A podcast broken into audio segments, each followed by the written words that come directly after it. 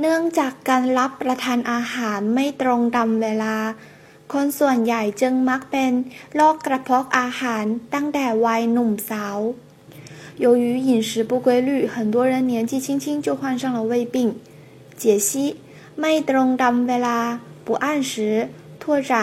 โรคหัวใจ心脏病โรคโลหิตจาง贫血